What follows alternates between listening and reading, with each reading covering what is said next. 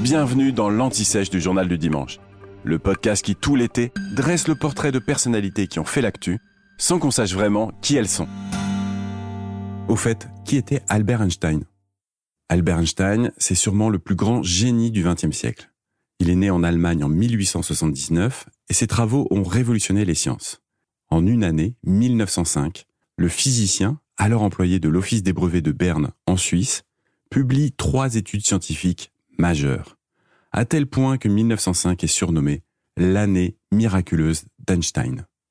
Ces études vont changer tout ce que l'on pensait jusqu'alors de la lumière et de sa composition. D'abord, elles prouvent l'existence des atomes. Ensuite, elles montrent que la vitesse de la lumière est une constante indépassable. On ne peut pas aller plus vite.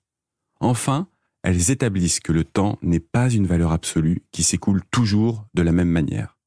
En réalité, nous apprend Einstein, le temps dépend de votre position dans l'espace et de votre vitesse. Ça, c'est la théorie de la relativité restreinte. En 1916, il développe la théorie de la relativité générale. Elle nous explique que la matière et plus précisément l'énergie ont une influence sur le mouvement des astres.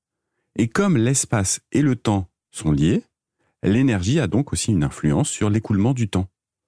C'est dans ce travail que la formule E égale MC2, ou plutôt on devrait dire E égale MC au carré, est présente. Elle signifie que l'énergie est égale à la masse d'un objet multipliée par le carré de la vitesse de la lumière.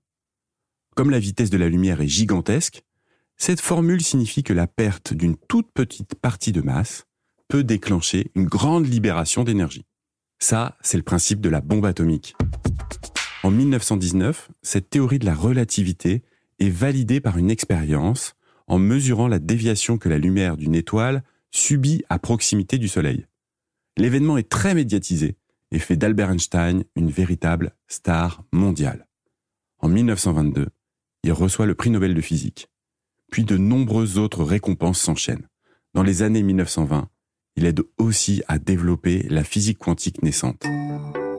Mais le génie d'Einstein et sa célébrité ne sont pas des remparts suffisants face à la montée du nazisme en Allemagne.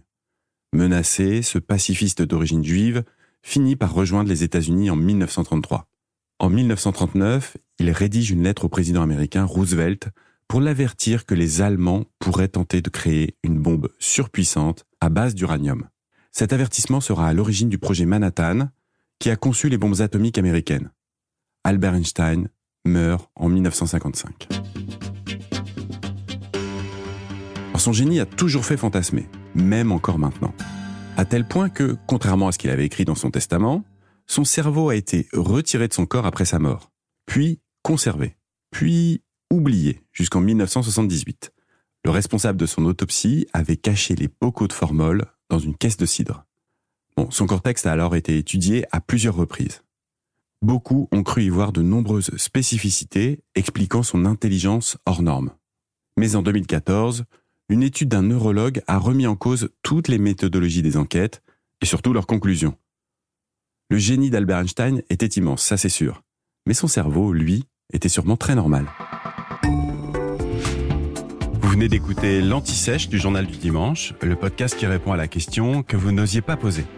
Je suis Vivien Vergniaud et si vous avez aimé ce podcast, mieux si vous voulez écouter d'autres épisodes préparés par la rédaction du JDD, c'est facile. Abonnez-vous, suivez-nous, c'est gratuit. On vous donne rendez-vous trois fois par semaine en podcast et tous les jours sur le JDD.fr. À bientôt.